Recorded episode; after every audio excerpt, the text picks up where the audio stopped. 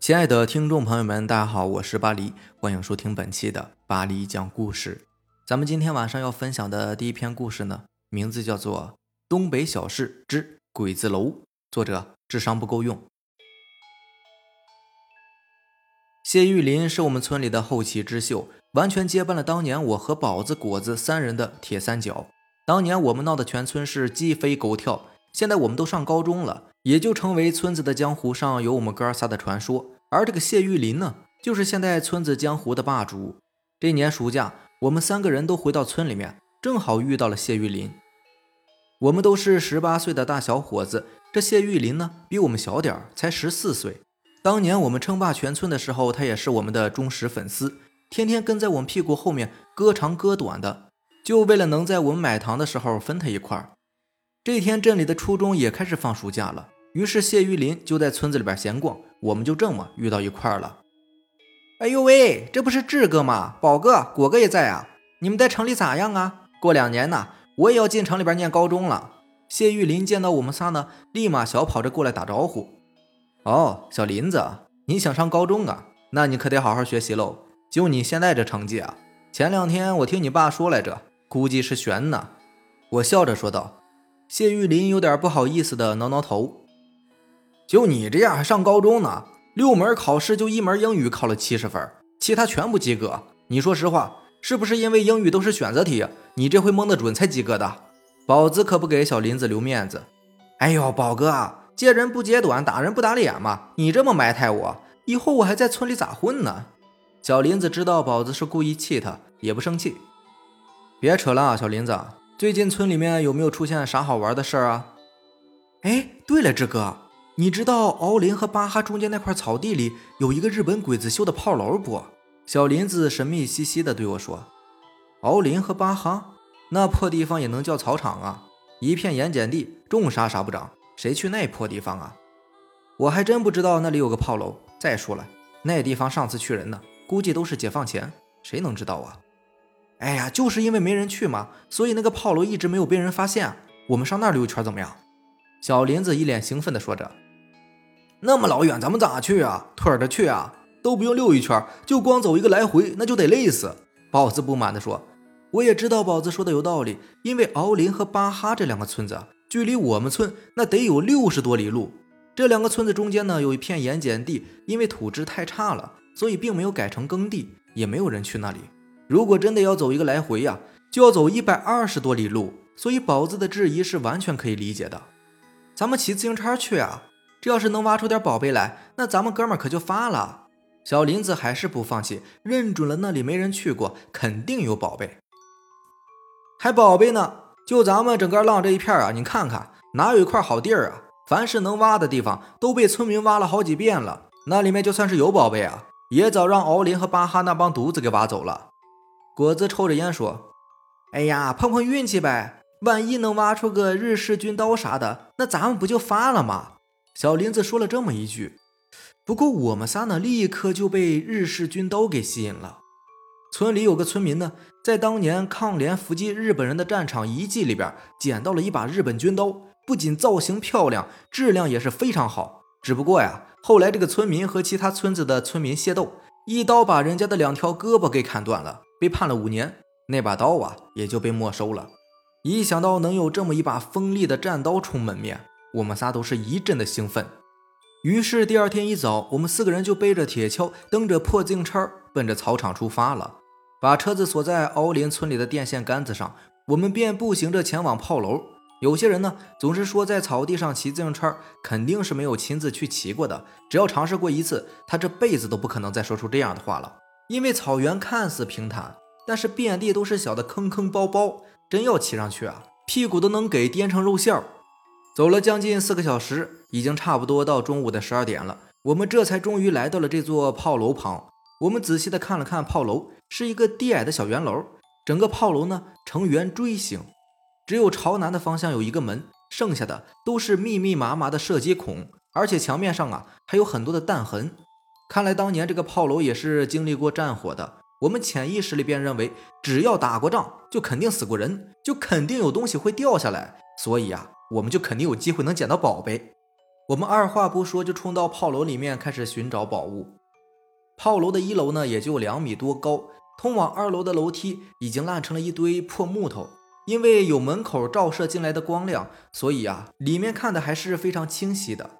只有两把破椅子和一张断了腿的桌子，其他的空无一物。于是我们决定先上二楼看看，然后再下来挖地面。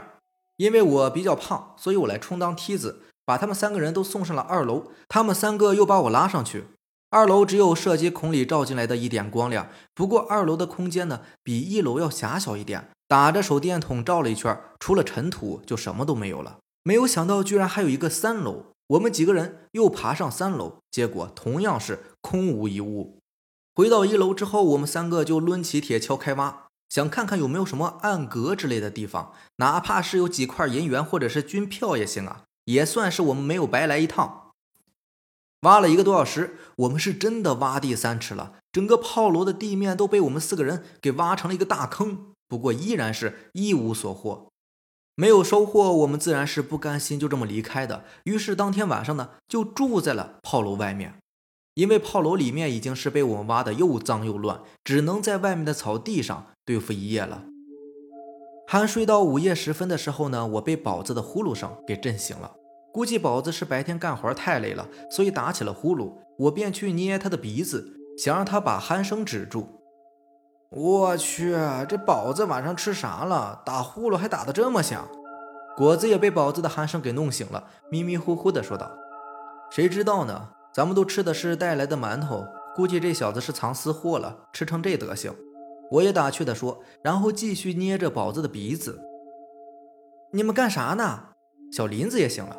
果哥，你跟我去撒泡尿呗，我自己有点害怕。瞅你那胆儿，就咱们四个醒了三个，还有一个睡成死狗，有啥怕的？虽然嘴上是这么说呀，不过果子还是跟着小林子去了炮楼的墙根底下撒尿。荒野中的夜晚寂静无声，微微的晚风轻拂过，地上长长的草便发出沙沙的声音。远处的树林被风吹过，也同样发出响动，还不时的传来猫头鹰咕咕的叫声，一切都显得那么诡异。不过今天晚上还不错。大大的月亮挂在天空中，一片月朗星稀，照的地面铺满了银光。突然，哗啦一声响，在不远处传来一声木头倒塌的声音。而我能想起的木头，就只有被我们扔在不远处的那两把破椅子和一张烂桌子。我便回过头去看扔桌椅的地方，好像声音就是从那里传来的。正在我看得出神，紧接着又传来一声响动。我确认声音就是从那里传来的。绝对不会有错，我便伸手拍醒了宝子。嗯，怎么了？吃饭了？宝子睡得迷迷糊糊的，还以为到了吃早饭的时间。你睡傻了吧？哎，你去那边看看，是不是有什么动静啊？我说着便指了指那堆烂桌椅。宝子也没有多想，一边揉着眼睛，一边往桌椅那边走，嘴里边还嘟囔着：“哎呀，这大半夜的不睡觉的，看那堆烂木头干啥呀？”突然，我就看到那堆破木头里面伸出了一只手，一只已经烂的只剩白骨的手，而宝子无知无觉的还在往前面走着。我赶紧站起身子跑过去，把宝子扑倒在地。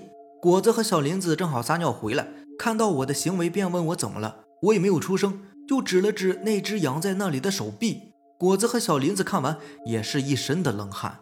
而那只手臂仿佛失去了力量，就一直保持着刚刚伸出来的姿势，半卧着，高高举向天空。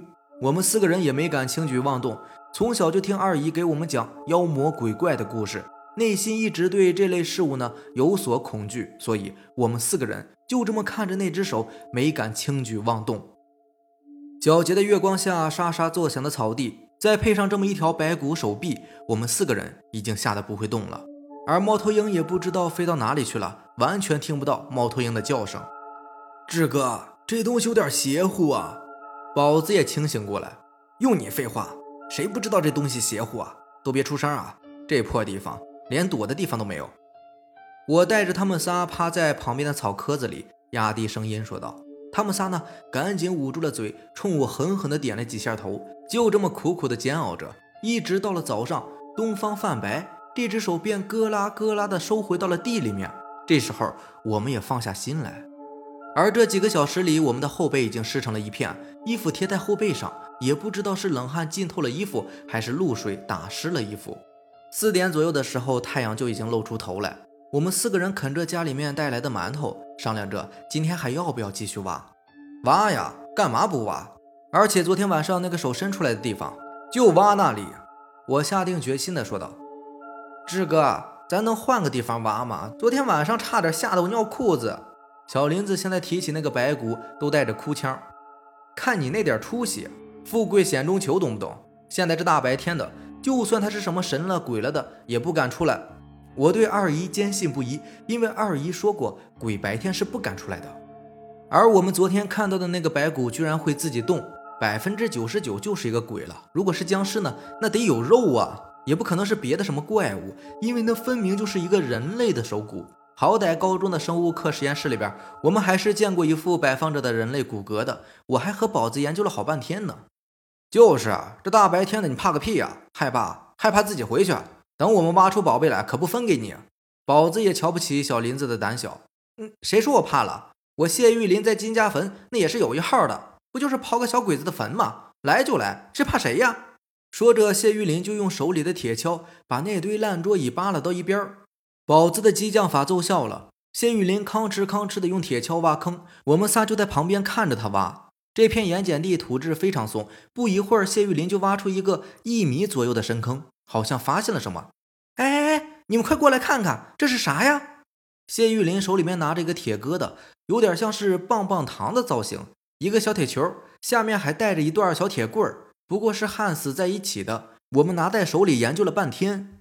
哎，这个这是那个啥，就那个，哎哎呀，叫什么来着？果子好像是认出来了，不过一时想不起名字。就是鬼子放大炮啊，八路军拉大栓呐，那个东西啊，哪个东西？你到底要说什么呀？志哥，他那意思，这个东西好像是枪栓吧？宝子的智商呢比较高，理解了果子想表达的意思。对对对，我就是想说是枪栓，死活没想起来叫啥。我又拿起那个铁疙瘩，反复的看了看。果然是越看越像枪栓，跟小时候看过的村里面老杨头用的那种三八大盖上的枪栓特别像。只不过后来禁枪，村里的枪支弹药什么的也全部被没收了，所以啊，印象有点模糊。不过他们这么一提醒，我也想起来很多。于是我兴奋地对他们说：“挖，使劲挖，枪栓都出来了，那刺刀也不会远了。”小林子还在坑里面使劲地挖着，我们仨呢也不再看热闹，在他旁边也挖了好几个大坑。不过呀，挖了将近两米深的时候，我们却是一无所获，也不能说是一无所获吧，因为我们挖出了大堆的白骨，还有破破烂烂的衣服。就算胆子大，但是看到这么多的白骨，那还是会害怕的。我们很确定这都是人类的骨头，因为我们挖出了六七个骷髅头。于是我便对他们说：“呃，咱们挖归挖，把人家的祖坟给刨了，好像有点太缺德吧。”我看要不还是别挖了吧。他们三个人可能也是有点害怕，于是顺坡下驴。对对对，我们也是这么觉得。那咱们还是走吧。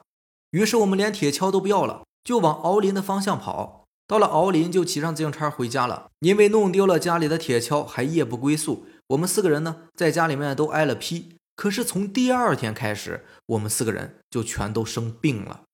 我们四个不停的发着高烧，做着噩梦，梦到很多人来找我们。地上突然裂开个大口子，就像是地震一样。这些人都掉了下去，死死地拉着我的脚踝不肯撒手，还一个劲儿地冲我喊救命。可是因为高烧不退，我一直是昏迷的。这些梦呢，我也没法跟家里人说。打了几天针，吃了几天药，高烧依旧不退。而联想到我们四个人是一起出去、一起回来的，然后同时得的病，我老妈就觉得这事情有点蹊跷，于是就给我二姨打电话。让他过来看看，是不是招惹到什么不干净的东西了。二姨骑着自行车来到我家里，一进院子就说我家邪气太重了，肯定是我把不干净的东西给带回来了。于是烧化了一张黄纸，冲水给我喝下去。说来也是奇怪，无论是吃药打针都不见好的高烧，居然半个小时体温就降下来了，而且不仅清醒了，自己还能坐起来，一边喝着粥，一边回答着二姨的问题。小智啊。这回你可是没少惹事儿啊！说说吧，你在哪儿遇到这么多东西啊？咋还有这么多呢？就在敖林和巴哈中间的那个炮楼里，我们晚上看到有个骨头胳膊伸出地面，就顺着那个位置挖，挖出来一个枪栓，还想往下挖，结果挖出来的全都是死人骨头。我们有点害怕，然后就回来了。我咽下了嘴里的粥，说道：“你们这群瘪犊子玩意儿啊，那地方也敢挖，真是活腻歪了。”二姨还没说话呢，我老爹照着我的脑袋就是一巴掌，拍得我直迷糊。那有啥呀？反正都是小鬼子的东西嘛。这要是挖出点值钱的玩意儿，那不就发了吗？我依旧是不以为然。小智啊，你知道那里为什么没有人去吗？就连前些年破四旧都没人敢动那个炮楼的。二姨缓缓地问到我：“那地方就是个盐碱地呗。再说太偏了，可能都不知道呗。”我感觉自己的说法好像有点站不住脚了。于是二姨便把关于那个炮楼的故事讲给了我听。原来当年呢，日本为了预防俄国，在我们地区修建了一道地下防线，号称东方马奇诺。我们敖林和巴哈往北越过沼泽地区，就是这道防线的一部分。修建工程的工人呢，自然不可能从日本过来，然后就在附近抓捕劳工。而为了保密，这些劳工在工程结束的时候就全部被杀害了。这些劳工被杀害之后，自然都不可能一一安葬，都是挖了个大坑，集中埋起来了事儿。沿着整个防御工事，零散分布着无数个万人坑，而我们挖开的就是其中的一个。那个炮楼其实并不是什么据点和工事，只是为了当年夜以继日的往万人坑里边堆放死人，用来给场地照明的场所。所以在万人坑埋好之后，炮楼也就废弃了。后来全国解放。驻扎在附近的部队呢，便想对这些遇难的同胞一一安葬。可是每个挖开万人坑的人都是离奇死亡，整个兵工营最后只有两个人活了下来，也都被吓成了疯子。最后只能把这个万人坑回填。而附近的村子都知道那个地方闹鬼，就再也没有人去接近那里了。后来十年浩劫，有红卫兵要去那里破四旧，想拆除炮楼，给遇难的同胞报仇。可是到了当地，听说闹鬼的传闻，便认定那些遇难同胞和小鬼子是一条心，都是卖国贼，便想要开棺鞭尸，挫骨扬灰。可是去的一百多个红卫兵，只有一个疯疯癫癫的跑了回来，其他人都死在了当场，一个个是死状异常恐怖。再后来啊，就没有人敢去接近那里了。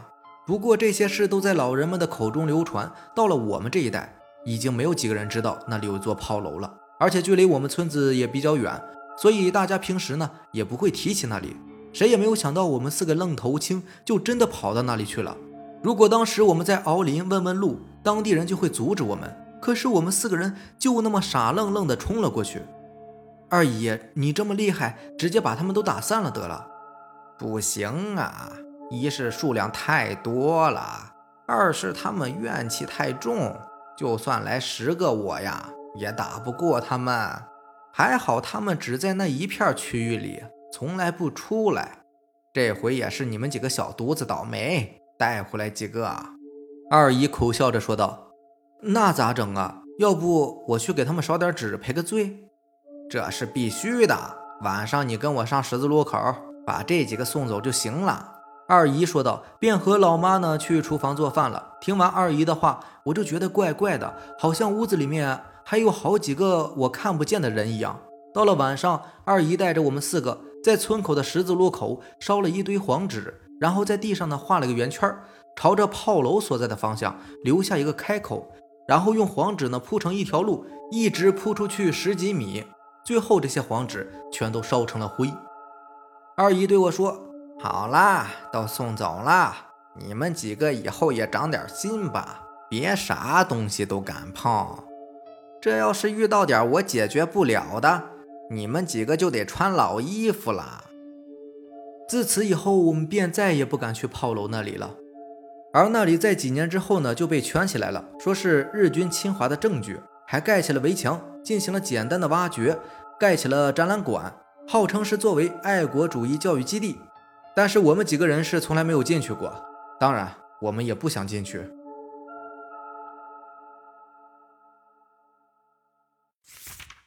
下面这个故事名字叫做《鬼说鬼话》，作者梅花。欧阳是村里的一个小无赖，每天游手好闲的，不务正业。跟着几个邻村的小混混呢，做些偷鸡摸狗的事。父母对于欧阳这样子的作为感到非常心痛，于是呢，就不再去管他，就当做是没有生过这个儿子。欧阳有一项谁都没有的本事，那就是能够听见鬼说话。每一次他把听来的事情跟那几个混混说，可他们就当做是欧阳在发神经，不去理会他。后来有几次，欧阳听到那几个鬼说在哪里哪里有钱有物什么的，他们这才相信了欧阳说的是真的。对于丢失财物的人家呢，都感到莫名其妙，自己家的钱放得很隐蔽呀，怎么会被人偷走呢？他们也怀疑过欧阳他们几个小混混，可是没有当场抓住过，也没有人看见是他们偷的，所以只能自认倒霉，把钱财啊都放得更隐蔽一点。这一天，欧阳无聊地走在田里，秋天的稻谷呢都已经收完了。只留下一捆一捆叠得尖尖的，像是一个蒙古包一样的稻草。欧阳直接挖了一个够一人躺的地方，然后舒服的躺在里面，闭上眼睛睡觉。迷迷糊糊中，他听到有人在说话：“你知道吗？李某某被人杀了，凶手就是他老婆。可是他老婆杀完之后啊，人就躲起来了，警察到现在都没找到他呢。听说呀，警察悬赏五万捉拿凶手。不过可惜哟，我是一只鬼。”阳间的钱呢，对我来说没用。要不然，哼！一听到有赏钱，欧阳一下子就清醒了。可是他还是闭着眼睛，假装在睡觉。他还要听一听这个鬼知不知道那个女人藏在哪里。另外一个鬼笑着说：“哎呦，听你这么说，你是知道那个婆娘藏在哪里了？”“嘿，我当然知道了。你想不想知道？那我告诉你啊。”鬼刚一说完。欧阳心里面就一个劲儿的激动啊！他要是告诉警察凶手藏身的地方，那他就有五万块钱了呀！嘿，这可真是天上掉馅饼的好事啊！欧阳激动了好一会儿，才爬出了稻草堆。他先是到那两个鬼说的地方看一看，李某某的老婆是不是躲在那里。确定之后，他才跑到警察局，说是找到凶手了。警方呢都觉得莫名其妙，最近好像也没发生什么命案呢，怎么会有人报警说找到凶手了呢？警察那边呢也害怕是真的出了什么命案，于是叫了五六个人到欧阳所说的地方去捉拿凶手。在警局里面等的时间里呢，欧阳不断的询问着警察，捉到凶手是不是真的有五万块钱的赏金？警察对于他的问题是感到莫名其妙，一开始还能说上两句，后来直接闭嘴不理会欧阳了，自己做自己的事情去了。欧阳见人家不理他，他也不好意思跟人家说什么。自己心里面盘算着，等到拿了钱之后该如何去花。等了两个多小时，出去捉人的警察终于回来了。只见他们回来之后，一脸的铁青，看见欧阳就直接批评：“你说你这个人怎么能这样啊？人家夫妻活得好好的，干嘛非要诅咒人家死呢？看你这是第一次，我们也就不拘留你了。以后别没事找事儿，走走走。”欧阳被批得狗血淋头的从警局出来。心里面想着，他明明看到李某某的老婆躲起来了呀，可怎么就说没有杀人呢？于是欧阳就跑到李某某家里去看，隔着门缝，他看见人家夫妻俩确实是好好的活着呢，还挺恩爱的。就在这时，空中响起了一句话：“嘿呀，鬼说的话你也信呐？真是个笨蛋呐！”欧阳心里边那个气呀，对着空气破口大骂，骂了许久也不见有人回应，他也是骂够了，于是便走了。隔了几天之后呢，欧阳虽然对鬼骗他这件事情有些生气，但是人家是鬼呀。再说了，欧阳又没有见过鬼长什么样，想报复也报复不了。有点窝气的他呢，在家里待了好几天。这天呢，他又听到几个鬼在说，在某个有钱人家把钱藏在哪儿了，还说那户人家呢，在哪一天会不在家。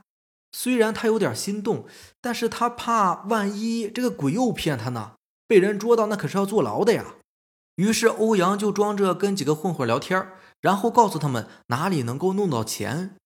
几个小混混对他说的话呀，倒也是很信，因为有几次偷的钱都是欧阳提供的信息，所以啊，这次他们决定去偷。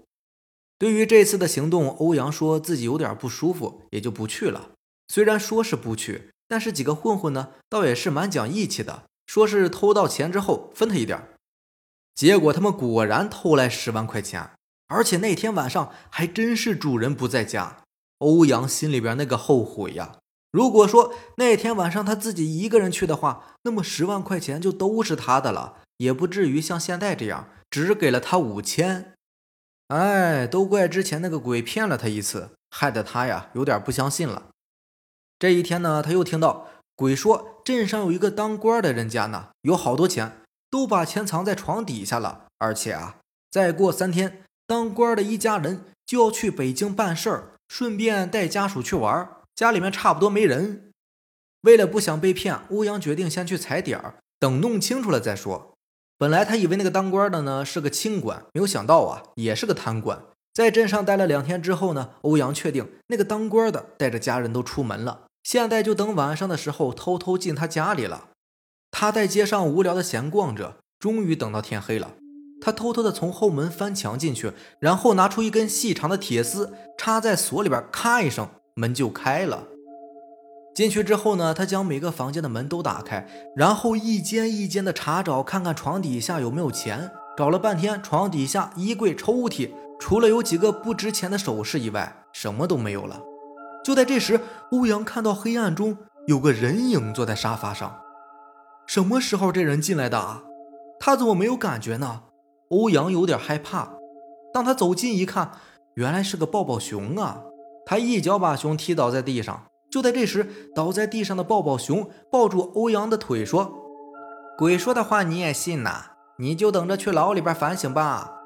以后出来了，要是再不务正业，不好好对待父母，我就玩死你！”说完，一松手，又倒在了地上。欧阳这会儿是真害怕了，他想要离开这个地方，他发誓他以后再也不会相信鬼话了。可是不巧的是，这时候有人回来了，大喊着：“朱小偷！”欧阳想要逃跑，一失手把人家脑袋给打出血了。这下子，欧阳真的像附在抱抱熊里的鬼说的那样，到牢里去了。好了，以上就是咱们今天晚上要分享的故事了。如果喜欢咱们的节目呢，就点个订阅吧。另外，如果你也有比较精彩的故事想分享给大家呢，可以给我私信留言。行，那让咱们明天见吧，拜拜，晚安。